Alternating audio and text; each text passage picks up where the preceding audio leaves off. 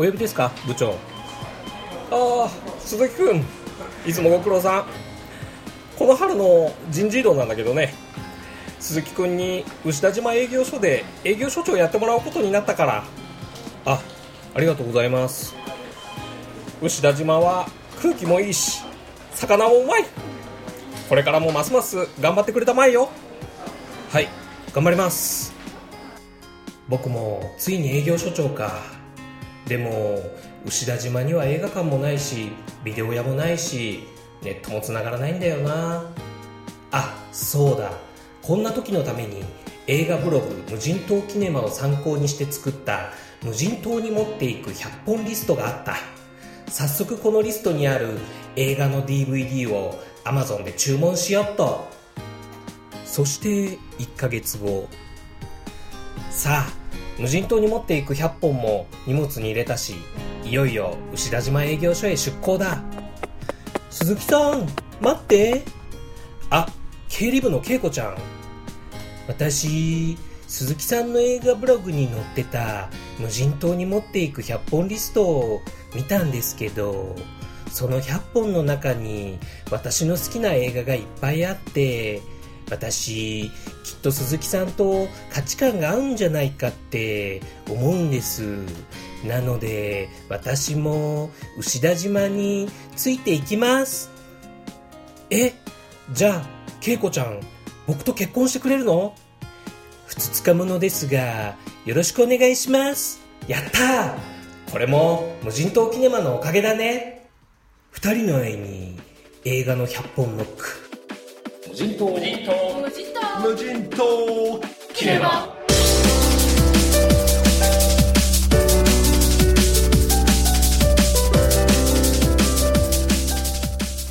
もしも映画館もレンタル屋さんもない無人島で生活することになってそこに100本の映画しか持っていけないとしたら何を選ぶか。その100本のリストに入れて繰り返し見たいと思える映画を上陸級。上陸級には至らないまでもおすすめの良い映画を漂流級。多分これから二度と見ることはないだろうという映画を沈没級。という基準で映画を評価してきました無人島キネマ。その100本分を記した2016年12月31日付のリストが現状最新版ということでブログ記事からご覧になっていただけますが2017年1月1日から3月31日までの第一四半期においては一体何本の映画が上陸級としてリストに加わりその代わりに何本の映画がリストから外れてしまうのか。今回の映画ラジオ無人島キネマでは100本リストのうち12本が入れ替えになります。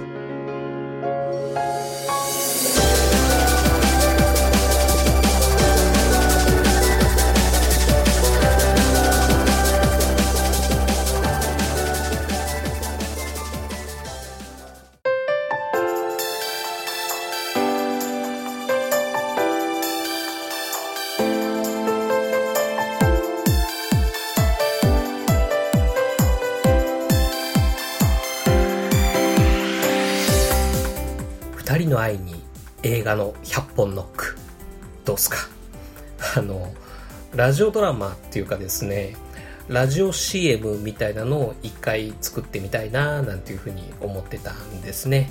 そんな無人島キネマ支配人牛田智之でございます。さて2017年に入ってからの3ヶ月間で12本入れ替えますよということでですね、えーどんな映画が新しく加わってどんな作品がリストから外れていくのか早速順にご紹介していきたいと思います。まず1本目1月9日鑑賞今村綾子監督のドキュメンタリー作品「スタートライン」ですね。これあの年末の僕モテイベントで、えーお会いした方から、えーおすすめいただいて見に行ったやつなんですが耳が聞こえないっていうハンデキャップを持つ今村綾子監督ご自身が自転車で日本列島を縦断する。その様子をドキュメンタリーにしていこうという試みで、えー作られた映画ですね。よかったです。あの僕はこういう場面を見ると泣いてしまうんだっていうスイッチを発見したりとかですね。あとこう人から勧められた映画を見に行ってみるっていうのはこう自分が今までこう持たなかった価値観みたいなのを新たに発見するっていう機会になるんだなっていうことをこう思った作品になりました。えー、詳しくはこの映画ラジオのクルーズ33でお話ししておりますが100本リストにこれを入れるにあたってですねドキュメンタリー枠っていうのをちょっと新しく作ってみようかなと思っております今後僕が見ることになるドキュメンタリー作品をこう比べていくっていうような形になるんですがあその枠の1本目としてスタートライン入れてみたいと思います。で、えー、このスタートラインと入れ替えで100本リストから外れるのは、スポットライト世紀のスクープですね。えー、2016年トム・マッカーシー監督作品、えー、アカデミー作品賞にも輝いたっていう映画でですね、えー、クルーズ2で、えー、この映画ラジオでもお話ししているんですけれども、まあ、間違いなくいい映画ですが、えー、僕にとっては、あの、大人のお仕事チーム映画っていうんでしょうかね。この映画見てまたお仕事頑張ろうっていうような、そういう位置づけでリストに入れてたんですけれども、ハドソン川の奇跡が新しく入ってきたので、まあそこの部分被るかなということで入れ替えになっていきます。はい。えー、では2本目、1月20日鑑賞、ニコラス・ウィンディング・レフン監督のネオン・デーモンですね。モデル業界でうごめく女という名の悪魔たちの物語ということで、まあ、あ賛否両論ありましたけれども、僕はですね、ラストにやったっていう気持ちになって楽しめた映画でした。あの、この映画ラジオではクルーズ35で詳しくお話ししておりますが、えー、で、このネオンデーモンと入れ替えになるのは、高慢と偏見とゾンビですね。2016年バースティアーズ監督ですが、えー、古典文学高慢と偏見にゾンビ要素をミックスしたっていう、まあちょっと珍しい映画だったんですけれども、美人5姉妹美人5人姉妹が、えーと、可愛くかっこよく活躍するっていう映画だったんですけれどもまあこのネオンデーモンも美しい女の子たちをめでることができる映画っていうこともあるのでここが入れ替えポイントとなりました、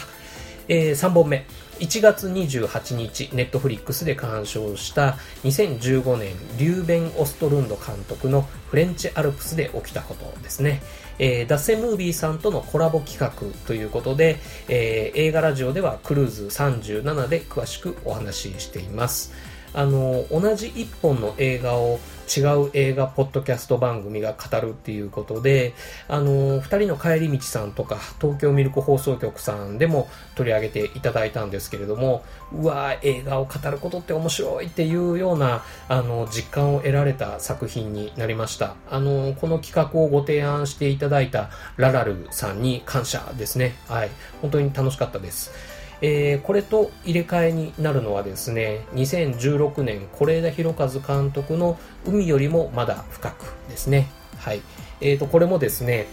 情けない父親を通して夫婦とは何か、家族とは何かっていうのを考えさせられた作品でしたけれどもね。はい。えー、その辺のお話は映画ラジオのクルーズ8と9でお話ししておりますね。えー、あとはあの、奥さんの牧陽子はまだ旦那の阿部寛に愛があるのか、もう終わっているのか、なんていう議論もツイッターで、えー、いろんな方からご意見をいただいたりしまして、それも楽しい思い出になった映画でした。はい。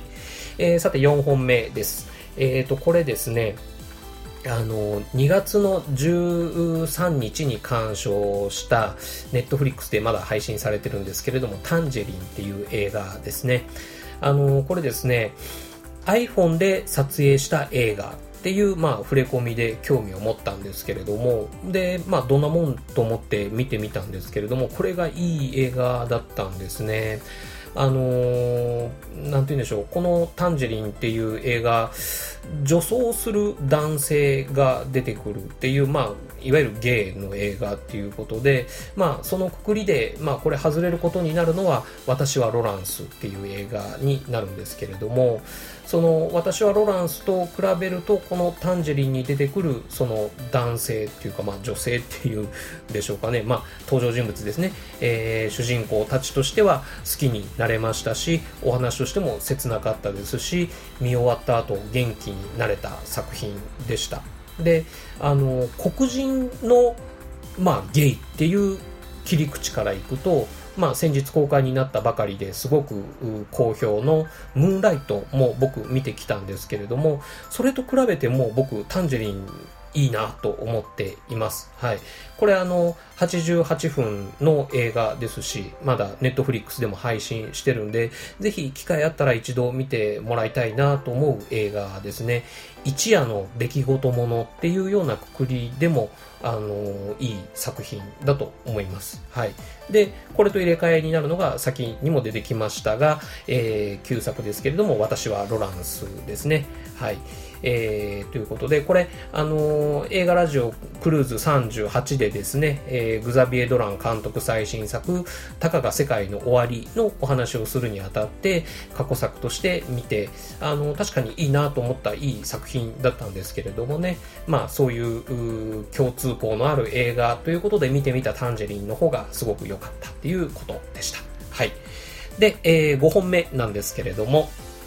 これ旧作になります2015年の橋口亮介監督の、えー、恋人たちっていう映画ですね。これもともとリストに入ってたんです。リストに入ってて、で、えっ、ー、と、実はさっき出てきた私はロランスを見た時にリストから外そうと思って外してたんですね。でも、実際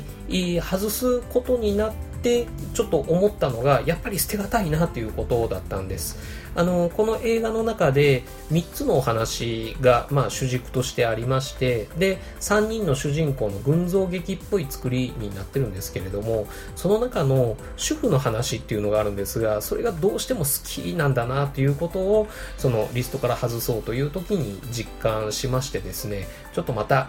改めて入れようということで、えー、入れることにしました。はい。じゃあ、この恋人たちをリストに戻す代わりに何を外すかっていうことなんですが、えっ、ー、と、2016年の作品、えー、二重生活ですね、えー、を外そうということになりました。これ、門脇麦の演技がすごい良かったですし、あと脇役で出てくる西田直美もすっごい良かったんですけれども、まあ、門脇麦に関しては、入江優監督の太陽がリストに入ってるので、まあ、そっちで楽しもうかなということで、今回は泣く泣くリリースという形にしていきます。はい。えー、続いて6本目。2月22日、ネットフリックスで鑑賞したカーンフューリーですね。えー、無人島映画、無人島キネマがおすすめする映画第1号作品ということで推していきたい映画ですね。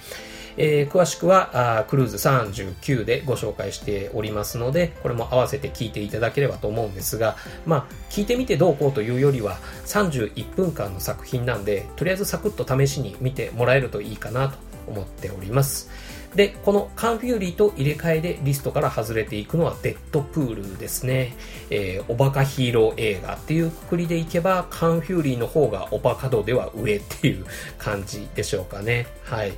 えー、そんな感じでデッドプールはリリースという形になりました。はい。えー、そして7本目ですね。あの、パクチャヌク監督枠を新しく設けてみようかということで、えー、そのパク・チャヌク監督枠に入れるのは先日見たお嬢さんではなくオールドボーイですね。やっぱりオールドボーイ面白かったです。はい。すごく陰惨な話なのにところどころ滑稽で笑ってしまうところがある。冒頭で主人公が交番でですね、酔っ払ってる、酔っ払って警官と絡む場面みたいなのがあるんですけれども、白いワイシャツの裾をですね、お腹のところでこう、リボンみたいに結んでるっていうのがすっごい面白かった。あの、なんて言うんでしょう、そういう陰惨な、全体としては陰惨な話なんですけれども、笑いどころっていうか、笑わせるところは本気で笑わせに来るっていう、まあそういうバランス感覚がすごい独特だなっていうふうに僕は思ってるパクチャンク、すっかり不安になりましたね。はい。で、えー、このパクチャヌク枠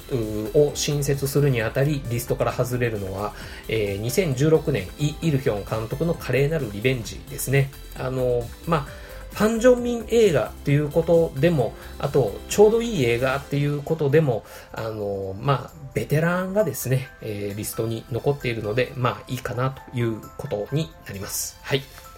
えー、続いていってみましょう。新作映画としては一番直近の上陸作品になりますね。えー、8本目の入れ替えはですね、ララランドです。はい。まあこれはあっちでもこっちでも賛否両論巻き起こってそれを見聞きしているのも楽しかった。まあ文字通りの話題作ですね。まあこれ、うん、乗れたら楽しい。乗れなかったらなんか腹立つっていう振り幅の大きい映画だったんだろうなっていうふうに思って見てました。あのー、映画館で僕見る前までは、すっごいこう、大勢の人に向けた大きなエンターテインメント映画なんだろうっていうイメージがあったんです。まあ実際そうではあるんですけれども、でも、なんて言うんでしょう。見た後にですね、すごく個人的な、私的な映画になるっていうんでしょうかね。こう、自分の大事な宝物になる映画っていうんでしょうか。なんかそういうすごく個人的な体験っていうことになりやすいタイプの映画なんだろうなっていう印象を持ちました。だから多分これをこう批判されるとカチンときたりとか乗れないとなんかもやっとするとかっていうようなところがすごくあるんじゃないかななんていうふうに思ったりしていました。で、これもしかしてあの、霧島部活やめるってよが公開された当時っていうのはこういう風にな雰囲気だったのかななんていうことを思ったりしました。まあ僕はその頃はあんまり映画館行ってなくって、その感想をツイッターとかで人と共有したりとかもしてない頃だったんで、わからないんですけれどもね。まあそういう議論になるのがいい映画の証拠っていうところもあるんで、すごくいい映画だったと思いますし、僕のすごく個人的な思いとしてすごい好きになった映画でした。はい。えー、そんなあララランドがリストの中で取って変わるのはですね、2013年の吉田圭介監督作、馬車馬さんとビッグマウスですね。はい。あの、夢とか恋愛とかそういうのに対する折り合いの付け方のを描いた映画というようなくくりでですね、えー、入れ替えということになっていきます。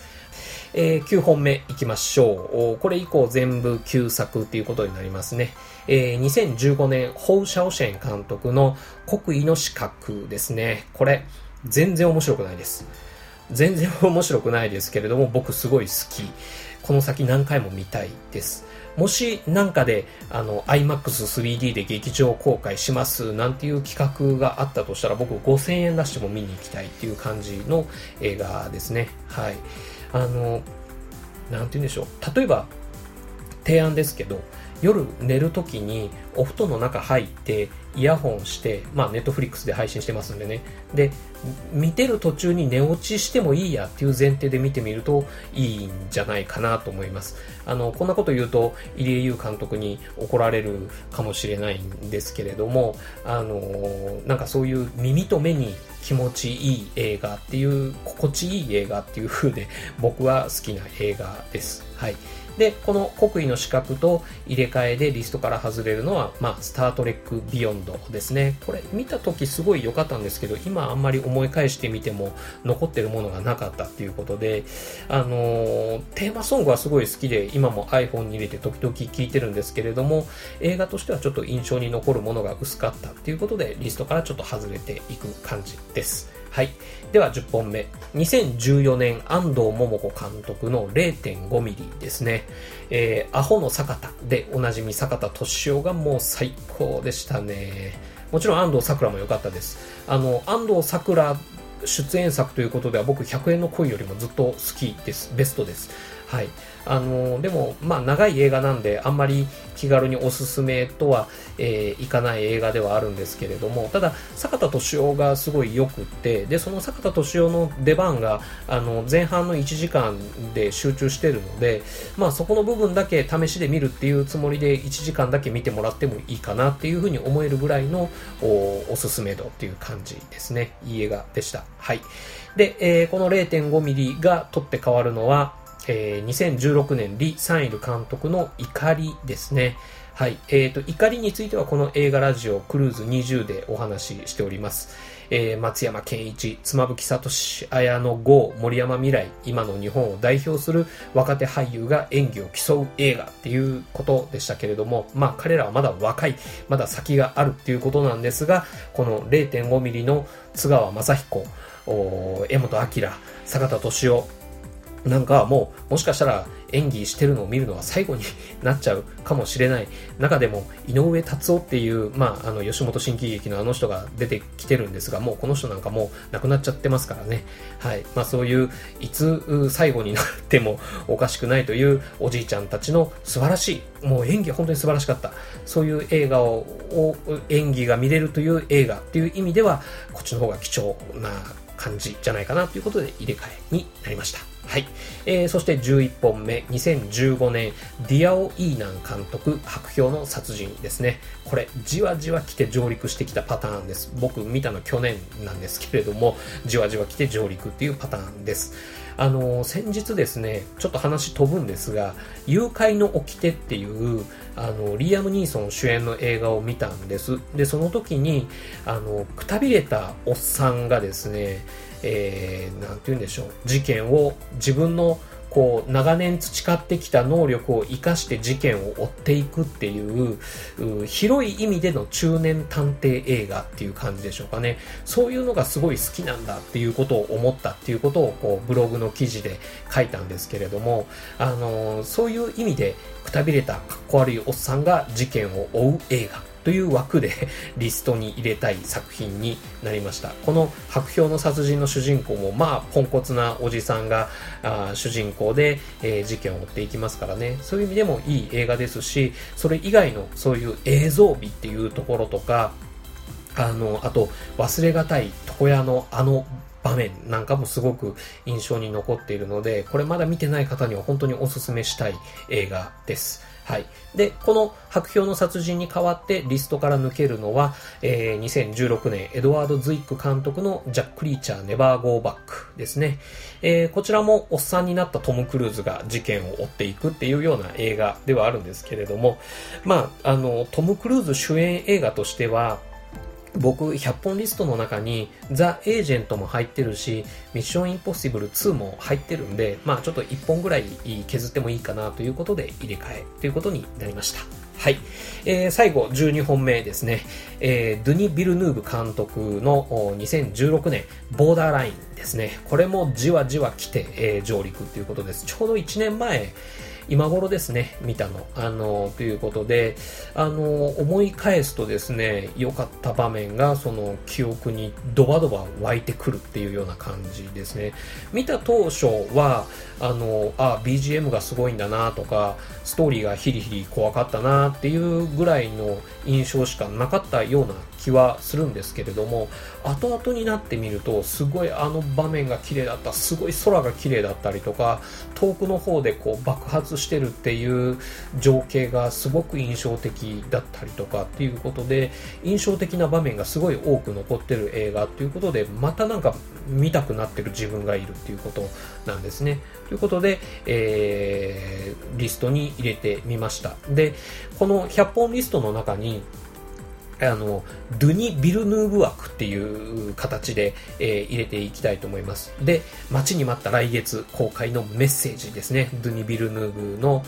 監督の最新作メッセージですね。えー、が5月に公開になりますし、10月にはブレードランナー2049っていうのも来ますからね。まあ、それをドゥニ・ビルヌーブ枠、どれが年末に最後に残るのかっていうことをちょっと比べていくのも楽しみにしていきたいな、なんていうふうに思ってっております。はい。ということで、リストから外れるのはですね、1982年、えー、テッド・コッチェフ監督、シルベスタ・スタローン主演の名作ですね、ランボー。これもいろいろ考えさせられた大事な作品です。今も色あせることはない、あの、僕、ランボーシリーズの中では本当に一番好きな映画ではあるんですけれども、まあでも若い頃から何回ももう繰り返し見たので、ある程度自分の血肉になっているっていうことでは、まあ、うん、DVD としてまた繰り返し見なくても思い返しただけでその見た時の感情は蘇ってくるっていうような意味でもまあリストから外してもいいかなというような形になりました。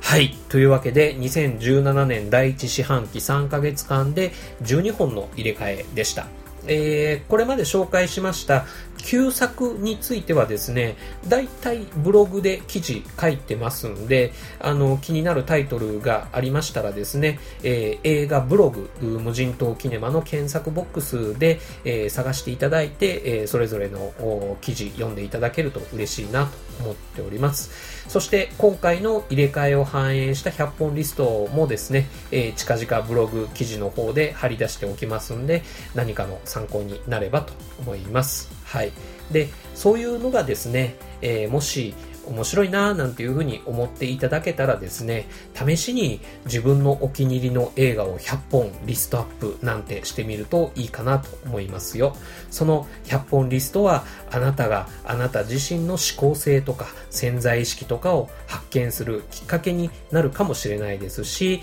また同じ思考性を持つ人との出会いのきっかけになるかもしれませんね。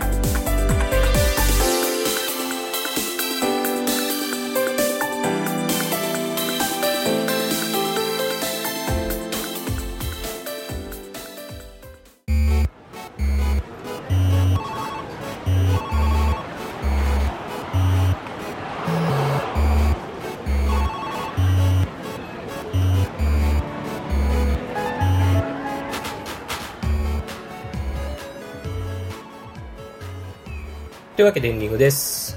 4月に入りましたね。新年度いかがお過ごしでしょうか？新生活が始まった人、新生活が始まる人を見送った人、別にこれといって変わらない人、新年度を機に何かを変えてみたいなっていう人、いろいろですよね。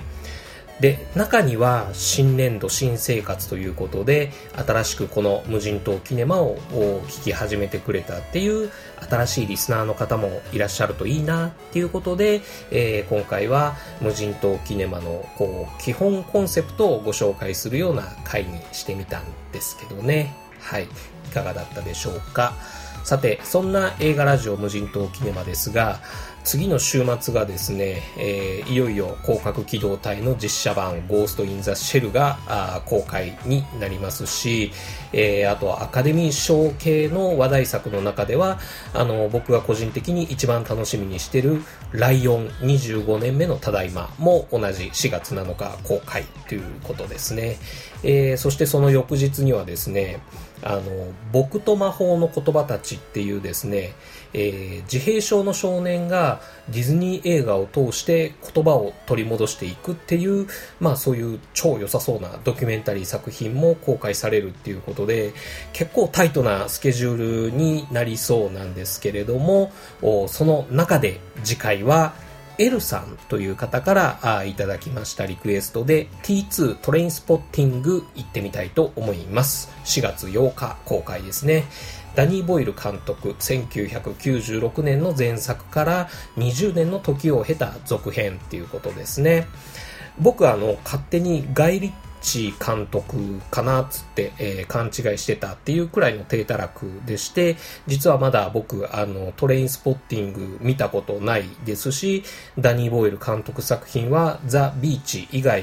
見たことないっていうような状況ですけどね。えー、頑張って、えー、予習してお話ししてみたいと思っています。というわけで、映画ラジオ無人島キネマ、本日はこれにて閉館。またのご来場をお待ちしています。